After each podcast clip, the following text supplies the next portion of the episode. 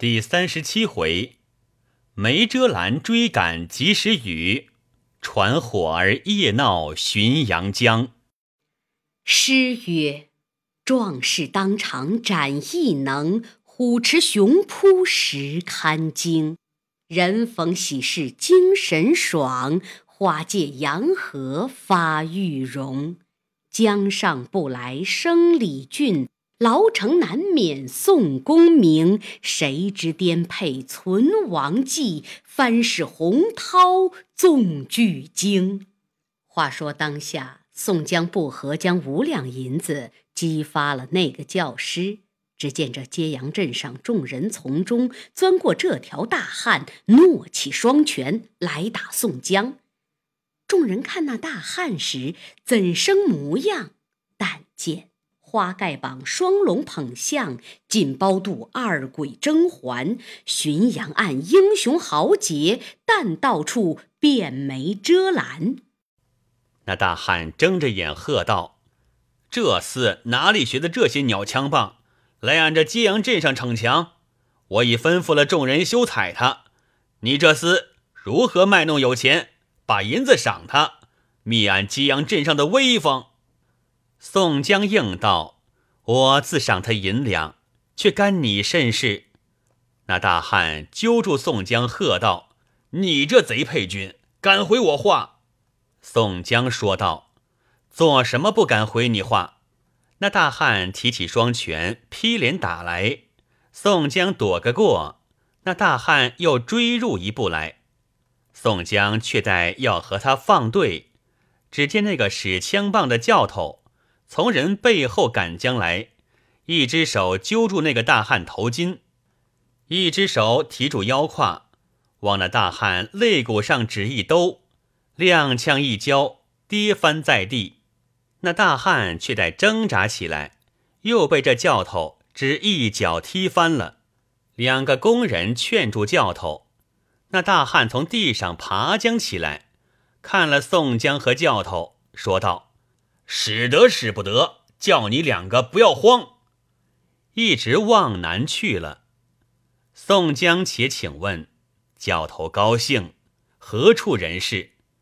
教头答道：“小人祖贯河南洛阳人士，姓薛名勇，祖父是老崇经略相公帐前的军官，为因误了同僚，不得生用，子孙靠使枪棒卖药度日。”江湖上但唤小人并大宠薛勇，不敢拜问恩官，高姓大名？宋江道：“小可姓宋名江，祖贯郓城县人士。”薛勇道：“莫非山东及时雨宋公明吗？”宋江道：“小可便是，何足道哉？”薛勇听罢，便拜道。闻名不如见面，见面胜似闻名。宋江连忙扶住道：“少叙三杯，如何？”薛勇道：“好，正要拜师尊严。小人无门得遇兄长。”慌忙收拾起枪棒和药囊，同宋江便往临近酒肆内去吃酒。只见酒家说道：“酒肉自有。”只是不敢卖与你们吃。宋江问道：“缘何不卖与我们吃？”酒家道：“却才和你们厮打的大汉已使人吩咐了，若是卖与你们吃时，把我这垫子都打得粉碎。我这里却是不敢误他。这人是此间吉阳镇上一霸，谁敢不听他说？”宋江道：“既然嫩的，我们去修。”那厮必然要来寻闹。薛勇道：“小人也去店里算了房钱还他，一两日间也来江州相会。兄长先行。”宋江又取一二十两银子与了薛勇，相辞了，自去。宋江只得自和两个工人也离了酒店，又自去一处吃酒。那店家说道。小郎意思都吩咐了，我们如何敢卖与你们吃？你枉走，甘自费力，不济事。他尽着人吩咐了。宋江和两个工人都啧声不得，连连走了几家，都是一般说话。三个来到市烧尽头，见了几家打火小客店，正待要去投诉，却被他那里不肯相容。宋江问时，都道他已着小郎连连吩咐去了，不许安着你们三个。当下宋江见不是话头，三个便夜开脚步往大路上走。看看见一轮红日低坠，天色昏晚，但见暮烟迷远袖，寒雾锁长空。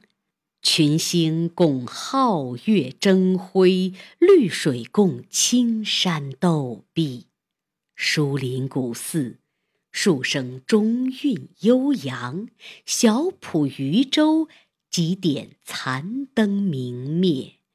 枝上子规啼夜月，园中粉蝶宿花丛。宋江和两个工人见天色晚了。心里越慌，三个商量道：“没来由，看是枪棒误了这厮。如今闪得前不八村后不着店儿，却是投哪里去诉是好？”只见远远的小路上，望见格林深处射出灯光来。宋江见了道：“雾那里灯光明处，必有人家。这末怎的赔个小心，借宿一夜，明日早行。”工人看了道：“这灯光处又不在正路上。”宋江道：“没奈何，虽然不在正路上，明日多行三二里，却打什么不紧。”三个人当时落路来，行不到二里多路，林子背后闪出一座大庄院来。宋江看那庄院时，但见前林村雾。后倚高冈，数行杨柳绿寒烟，百顷桑麻青带雨。高垄上牛羊成阵，方塘中鹅鸭成群。正是家有稻粱鸡犬饱，价多书籍子孙贤。当晚，宋江和两个工人来到庄院前敲门。庄客听得，出来开门道：“你是甚人？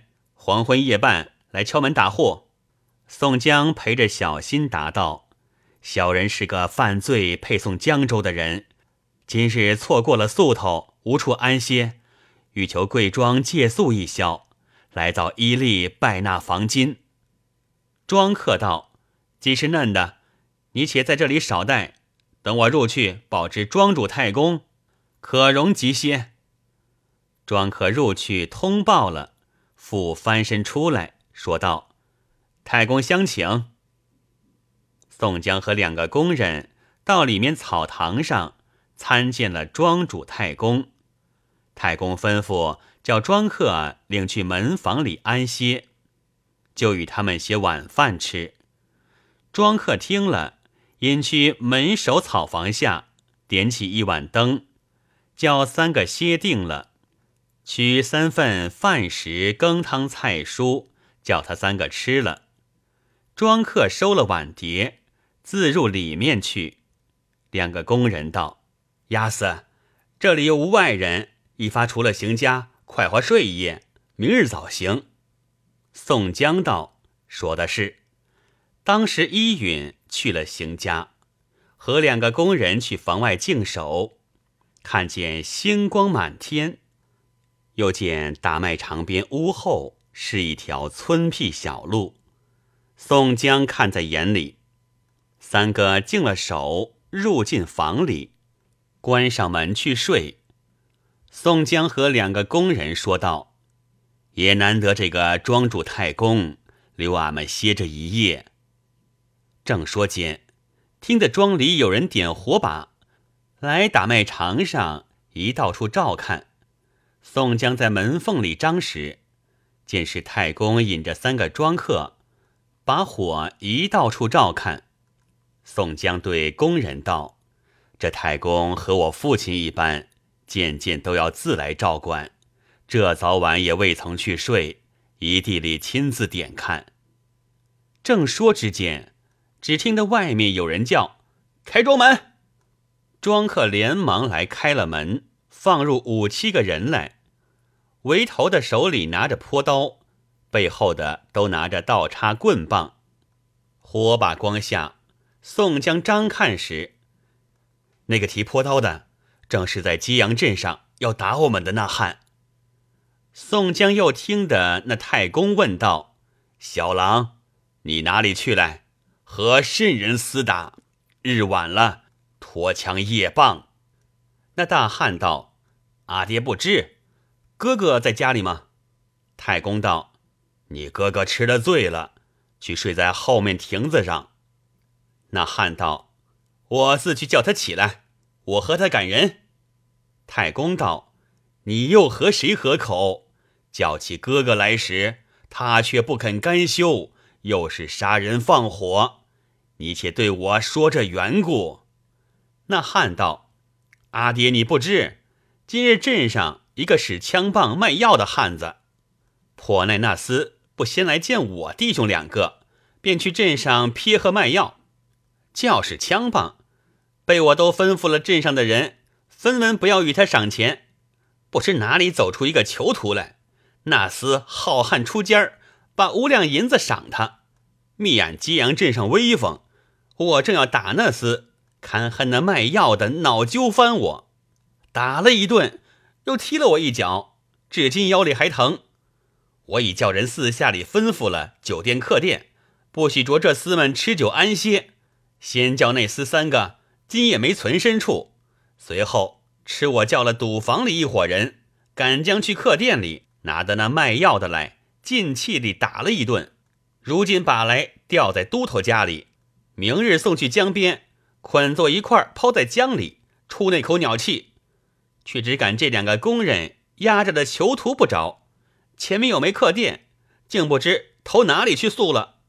我如今叫起哥哥来，分头赶去捉拿这厮。太公道：“我儿羞嫩的短命相，他自有银子赏那卖药的，却干你甚事？你去打他做什么？”可知道捉他打了也不曾伤重，快依我口便罢休。叫哥哥得知你吃人打了，他肯干罢，又是去害人性命。你依我说，且去房里睡了，半夜三更莫去敲门打户，激恼村坊，你也积些阴德。那大汉不顾太公说，拿着坡刀。竟入庄内去了。太公随后也赶入去。宋江听罢，对工人说道：“这般不巧的事，怎生是好？却又撞在他家投宿，我们只宜走了好。倘或这厮得知，必然吃他害了性命。便是太公不肯说破，庄客如何敢瞒？难以遮盖。”两个工人都道。说的是，事不宜迟，及早快走。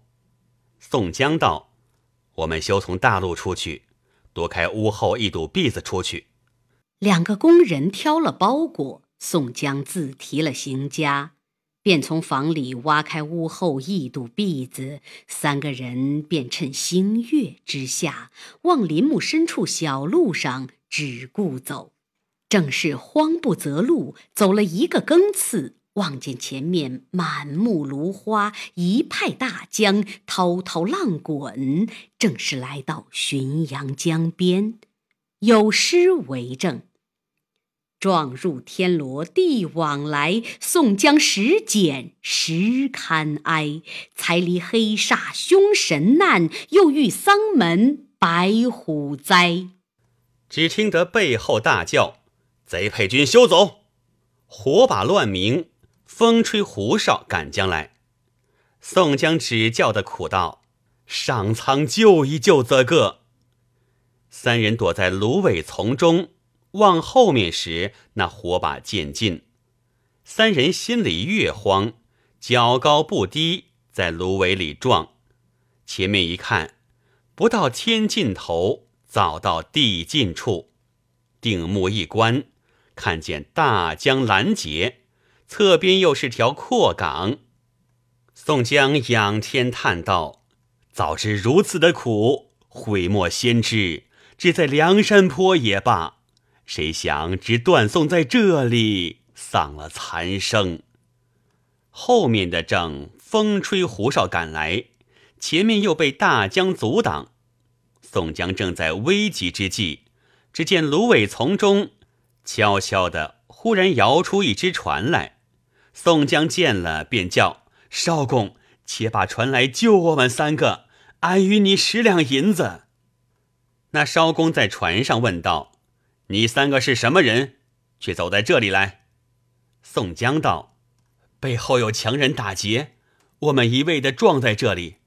你快把船来渡我们，我与你些银两。”那艄公听得多与银两，把船便放拢来到岸边，三个连忙跳下船去。一个工人便把包裹丢下舱里，一个工人便将水火棍撑开了船。那艄公一头搭上橹，一面听着包裹落舱有些好响声，心里暗欢喜，把橹一摇，那只小船早荡在江心里去。岸上那伙赶来的人早赶到滩头，有十数个火把。围头两个大汉各挺着一条坡刀，随从有二十余人，各执枪棒，口里叫道：“你那艄公，快摇船拢来！”宋江和两个工人坐一块儿，伏在船舱里，说道：“艄公，却是不要拢船，我们自多与你些银两相谢。”那艄公点头，只不应岸上的人。把船往上水咿咿呀呀摇将去，那岸上这伙人大喝道：“你那艄公不摇拢船来，叫你都死！”那艄公冷笑几声，也不应。岸上那伙人又叫道：“你是哪个艄公？只嫩大胆，不摇拢来！”那艄公冷笑应道：“老爷叫做张艄公，你不要咬我鸟。”岸上火把丛中那个长汉说道：“原来是张大哥，你见我弟兄两个吗？”那艄公应道：“我又不瞎，做什么不见你？”那长汉道：“你既见我时，且摇拢来和你说话。”那艄公道：“有话明朝来说，趁船的要去的紧。”那长汉道：“我弟兄两个正要捉这趁船的三个人。”那艄公道：“乘船的三个都是我家亲眷，衣食父母，请他归去吃完板刀面了来。”那长汉道：“你且摇拢来，和你商量。”那艄公又道：“我的衣饭倒摇拢来把与你，倒乐意。”那长汉道：“张大哥不是这般说，我弟兄只要捉这囚徒，你且拢来。”那艄公一头摇橹，一面说道：“我自好几日接的这个主顾，却是不摇拢来，倒吃你接了去。你两个只得休怪，改日再见。”宋江在船舱里悄悄地和两个工人说：“也难得这个艄公救了我们三个性命，又与他分说，不要忘了他的恩德。”却不是幸得这只船来渡了我们。却说那艄公摇开船去，离得江岸远了。三个人在舱里望岸上时，火把也自去芦苇中明亮。宋江道：“惭愧，正是好人相逢，恶人远离，且得脱了这场灾难。”只听那艄公摇着橹。口里唱起湖州歌来，唱道：“老爷生长在江边，不怕官司不怕天。昨夜华光来趁我，临行夺下一金砖。”宋江和两个工人听了这首歌，都酥软了。宋江又想到，他是唱耍。三个正在舱里议论未了，只见那艄公放下弩，说道：“你这个撮鸟，两个工人，平日最会诈害做私商的人，今夜却撞在老爷手里。你三个却是要吃板刀面，却是要吃馄饨。”宋江道：“家长休要取笑，怎的唤作板刀面？怎的是馄饨？”那艄公睁着眼道：“老爷和你耍甚鸟？若还要吃板刀面时，俺有一把颇风也似快刀，在这黄板底下。我不削三刀五刀，我只一刀一个，都剁你三个人下水去。你若要吃馄饨时，你三个快脱了衣裳，都赤条条的跳下江里自死。”宋江听罢，扯定两个工人说道：“却是苦也。”正是福无双至，祸不单行。那艄公喝道：“你三个好好商量，快回我话。”宋江答道：“艄公不知，我们也是没奈何犯下了罪，叠配江州的人，你如何可怜见，饶了我三个？”那艄公喝道：“你说什么闲话？饶你三个，我半个也不饶你。”老爷唤作有名的狗脸张爹爹，来也不认得爷，去也不认得娘，你便都闭了鸟嘴，快下水里去。宋江又求告道：“我们都把包裹内金银财帛、衣服等项尽数与你，只饶了我三人性命。”那艄公便去黄板底下摸出那把明晃晃板刀来，大喝道。你三个要怎地？宋江仰天叹道：“为因我不敬天地，不孝父母，犯下罪责，连累了你两个。”那两个工人也扯住宋江道：“压死爸爸，我们三个一处死休。”那艄公又喝道：“你三个好好快脱了衣裳，便跳下水里去，跳便跳。”不跳时，老爷便堕下水里去。宋江和那两个工人抱坐一块儿，恰待要跳水，只见江面上咿咿呀呀橹声响。宋江探头看时，一只快船飞也似从上水头摇江下来，船上有三个人，一条大汉手里横着拖叉，立在船头上。梢头两个后生摇着两把快橹，星光之下早到面前。那船头上横插的大汉便喝道：“前面是什么艄公？敢在当港行事？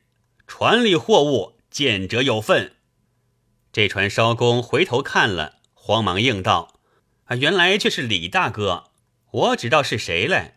大哥又去做买卖，只是不曾带切兄弟。”大汉道：“啊，是张大哥，你在这里又弄得一手，船里什么行货？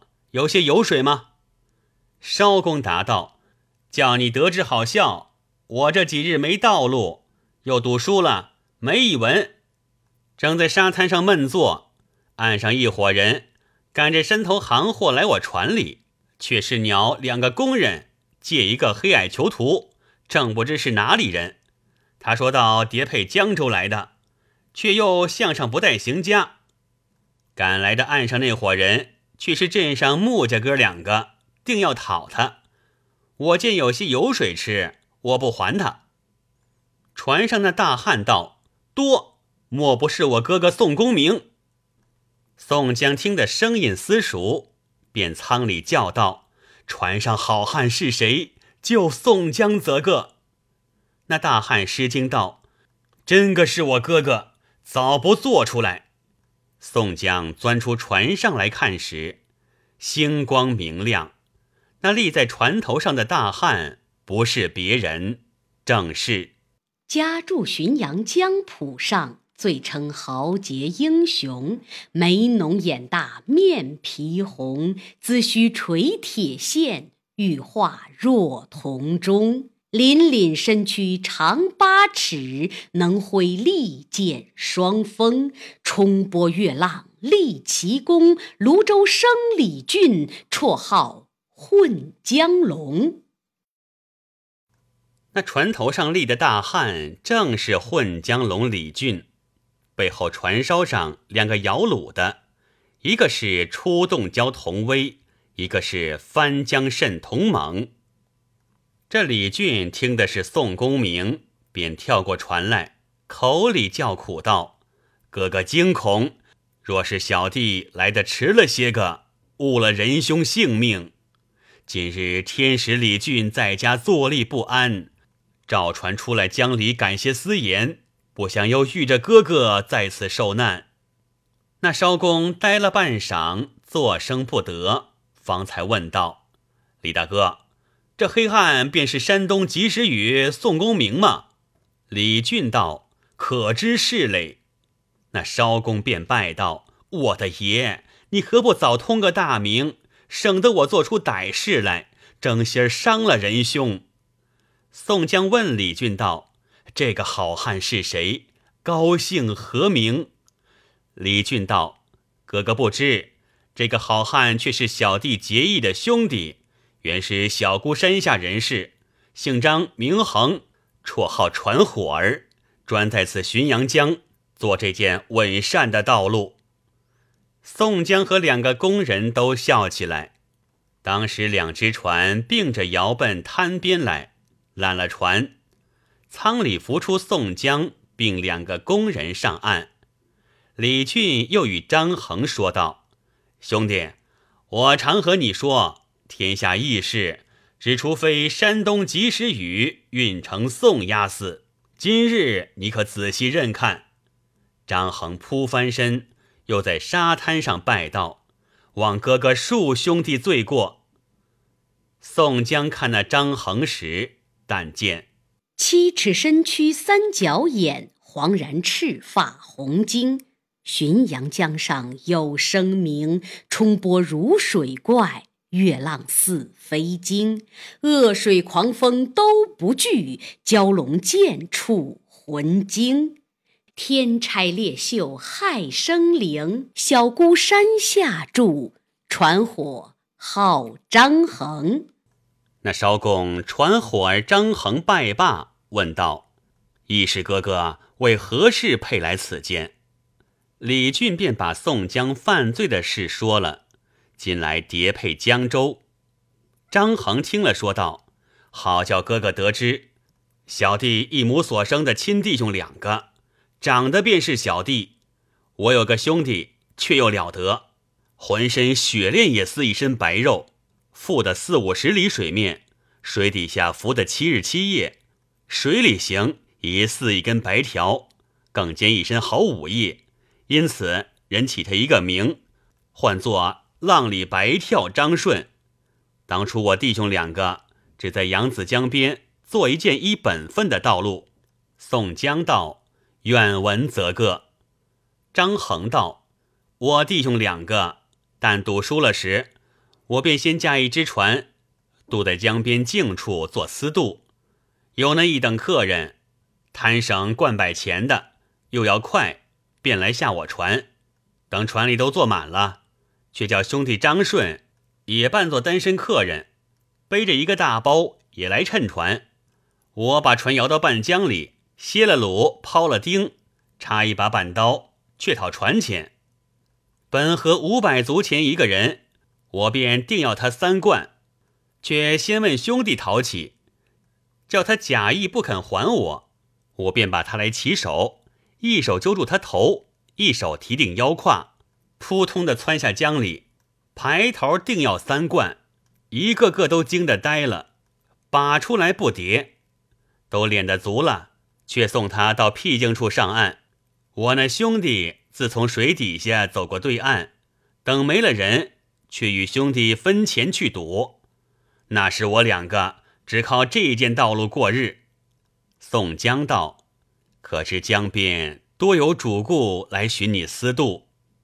李俊等都笑起来。张衡又道：“如今我弟兄两个都改了业，我便只在这浔阳江里做些私商。兄弟张顺，他却如今自在江州做卖鱼牙子。如今哥哥去时，小弟寄一封书去，只是不识字，写不得。李俊道：“我们都去村里，央个门管先生来写。”留下同威、同猛看了船，三个人跟了李俊、张衡，五个人投村里来。走不过半里路，看见火把还在岸上明亮。张衡说道：“他弟兄两个还未归去。”李俊道：“你说误谁弟兄两个？”张衡道：“便是镇上那穆家哥两个。”李俊道。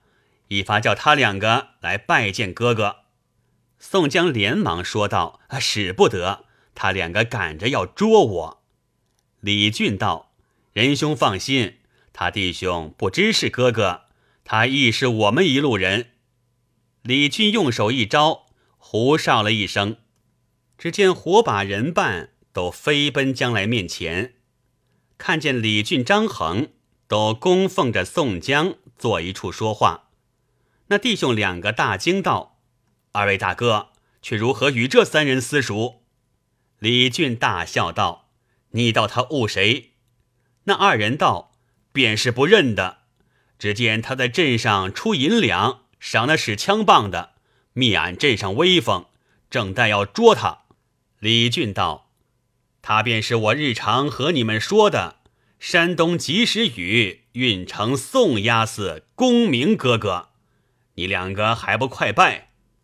那弟兄两个撇了坡刀，扑翻身便拜道：“闻名久矣，不期今日方得相会，却才甚是冒渎，犯伤了哥哥，望其怜悯恕罪。”宋江扶起二位道：“壮士愿求大名。”李俊便道：“这弟兄两个富户是此间人，姓穆名洪。”绰号梅遮拦，兄弟暮春唤作小遮拦，是揭阳镇上一霸。我这里有三霸，哥哥不知，一发说与哥哥知道。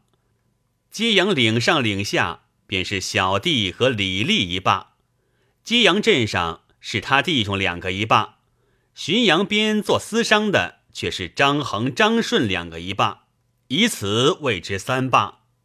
宋江答道：“我们如何醒得？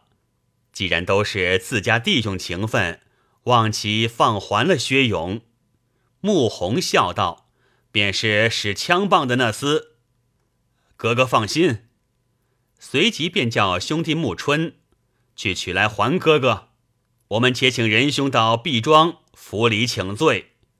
李俊说道：“最好最好，便到你庄上去。”穆弘叫庄客着两个去看了船只，就请同威、同猛一同都到庄上去相会，一面又着人去庄上报知，置办酒食、杀羊宰猪，整理筵宴。一行众人等了同威、同猛，一同取路投庄上来。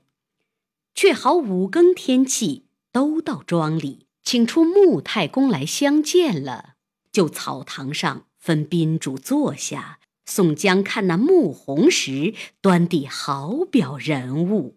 但见面似银盆，身似玉，头圆眼细眉丹，威风凛凛逼人寒，灵官离斗府，又胜下天官。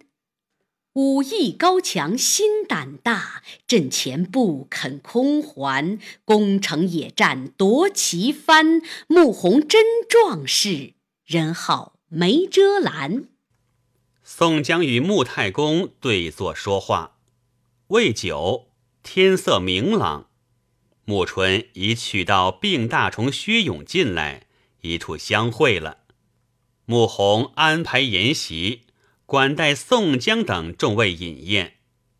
当日众人在席上所说各自经过的许多事物，至晚都留在庄上宿歇。次日宋江要行，穆弘哪里肯放，把众人都留在庄上，陪侍宋江去镇上闲玩，观看揭阳市村景一遭。又住了三日，宋江怕违了县赐，坚毅要行。穆弘并众人苦留不住，当日做个送路筵席。次日早起来，宋江作别穆太公，并众位好汉，临行吩咐薛勇。且在穆弘处住几时，却来江州，再得相会。穆弘道：“哥哥但请放心，我这里自看顾他。”取出一盘金银送与宋江，又激发两个工人些银两。临动身，张衡在穆弘庄上，央人修了一封家书，央宋江付与张顺。当时宋江。收放包裹内了，一行人都送到浔阳江边。穆弘叫只船来，取过先头行李下船。众人都在江边安排行家，取酒食上船践行。当下众人洒泪而别。李俊、张衡、穆弘、穆春、薛勇。童威童猛一行，都回穆家庄，分别各自回家，不在话下。只说宋江自和两个工人下船，投江州来。这艄公非比前帆，夜起一番风蓬，早送到江州上岸。宋江依前带上行家，两个工人取出文书，挑了行李。直至江州府前来，正值府尹升听。原来那江州知府姓蔡，双名德章，是当朝蔡太师蔡京的第九个儿子，因此江州人叫他做蔡九知府。那人为官贪婪，做事骄奢，为这江州是个钱粮浩大的去处。亦且人广物盛，因此太师特地叫他来做个知府。当时两个工人当厅下了公文，押宋江投厅下。蔡九知府看见宋江一表非俗，便问道：“你为何加上没了本州的封皮？”两个工人告道：“一路上春雨淋漓，却被水湿坏了。”知府道：“快写个帖来，便送下城外牢城营里去。本府自差工人押解下去。”这两个工人就送宋江到牢城营内交割。当时江州府工人积了文帖，监押宋江，并同工人出州衙前来酒店里买酒吃。宋江取三两来银子。与了江州府工人，当讨了收管，将宋江押送单身房里听候。那工人先去对管营差拨处替宋江说了方便，交割讨了收管，自回江州府去了。这两个工人也交还了宋江包裹行李，千愁万谢，相辞了入城来。两个自说道：“我们虽是吃了惊恐，却赚得许多银两。自到州衙府里伺候，讨了回文，两个取路往济州去了。话里只说宋江又自央美人情，差拨到单身房里，送了十两银子与他。管营处又自加倍送银两并人事。”营里管事的人，并使唤的军舰人等，都送些银两与他们买茶吃，因此无一个不喜欢宋江。少客引到点视厅前，除了邢家参见，管营已得了贿赂，在厅上说道：“这个新配到犯人宋江，听着，先皇太祖武德皇帝圣旨示例。”但凡新入流配的人，须先吃一百杀威棒，左右左右，与我捉去背起来。宋江告道：“小人余路感冒风寒时症，至今未曾全可。”管营道：“这汉端地似有病的，不见他面黄肌瘦，有些病症，且与他全行记下这顿棒。此人既是县吏出身，着他本营超市房做个超市。旧时立了文案，便叫发去超市。”宋江谢了，去单身房取了行李，到超市房安顿了。众囚徒见宋江有面目，都买酒来与他庆贺。次日，宋江置备酒食，与众人回礼。不时间，又请差拨排头递杯，管营处常常送礼物与他。宋江身边。有的是金银财帛，自落的结识他们，住了半月之间，满营里没一个不欢喜他。自古道事情看冷暖，人面逐高低。宋江一日与差拨在超市房吃酒，那差拨说与宋江道：“贤兄，我前日和你说的那个结吉，常立人情。”如何多日不使人送去与他？今已一旬之上了，他明日下来时，须不好看，连我们也无面目。宋江道：“这个不妨。那人要钱不与他，那人要钱不与他。若是差拨哥哥弹药时，只顾问宋江取不妨。那结吉要时，一文也没。等他下来。”宋江自有话说。差拨道：“押司，那人好生厉害，更兼手脚了得。倘或有些言语高低，吃了他些羞辱，却道我不与你通知。”宋江道：“兄长由他，但请放心，小可自有错置。干尸送些与他，也不见得。”他有个不敢要我的，也不见得。正嫩的说未了，只见排头来报道：杰吉下这里来了，正在厅上大发作，骂道：“新到配军如何不送常例前来与我？”差拨道：“我说是吗？那人自来，连我们都怪。”宋江笑道：“差拨哥哥休罪，不及陪侍。”改日再得作碑，小可且去和他说话，容日再会。差拨也起身道：“我们不要见他。”宋江别了差拨，离了超市房，自来点视厅上见着结吉。那差拨也自去了。不是宋江来和这人私见，有分教。江州城里，翻为虎窟狼窝，十字街头变作尸山血海，直叫撞破天罗归水浒，掀开地网上梁山。毕竟宋江来与这个结集，怎的相见？且听下回分解。